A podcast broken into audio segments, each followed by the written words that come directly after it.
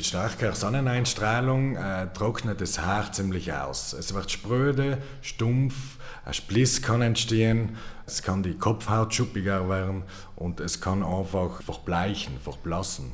Beschreibt Hermann Nussbaumer, Friseur und Inhaber des Bozner Hairsalons Resurrection, die Folgen von erhöhter UV-Strahlung.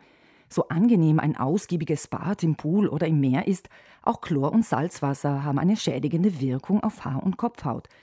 Gerade bei blond gefärbtem oder gebleichtem Haar kommt es bei Kontakt mit Chlorwasser leicht zu einem Grünstich. Deshalb wichtig. Vor dem Schwimmen gehen, dass mit Süßwasser äh, die hoch ausspülen. Kann einen ruhig einen leichten Shampoo machen, dass den Conditioner auch, dass die Schuppenschichten ganz gut geschlossen werden, dass danach das Chlorwasser nicht so leicht im Hoch eindringt. Umgekehrt gilt, nach dem Baden die Haare wieder sofort mit Süßwasser auswaschen, um Salz- und Chlorrückstände zu entfernen. Und wichtig auch, sie dann im Schatten lufttrocknen lassen und nicht in der direkten Sonne.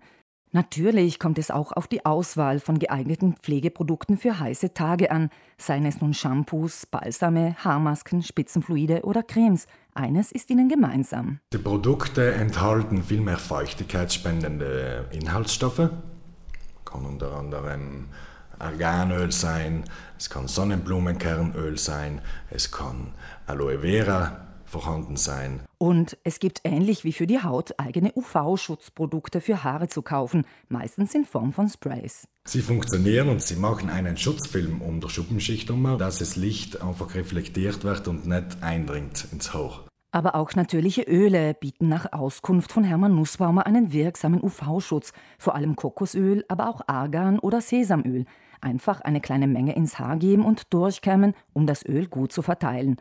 Natürliche Inhaltsstoffe seien das Um und Auf, wenn es um den Kauf von Pflegeprodukten geht. Zu 85 Prozent, zu 90 Prozent, desto mehr, desto besser auf Natürlichkeit achten. Wichtig ist, ähm, dass nicht zu viele Alkohole drin sind, dass nicht zu viel Silikone drin sind, chemisch hergestellte Silikone. Pflanzenöle, Fruchtöle, Nussöle, aber auch Keratin und Panthenol angereicherte Produkte, die das Haar mit Feuchtigkeit versorgen und aufbauen.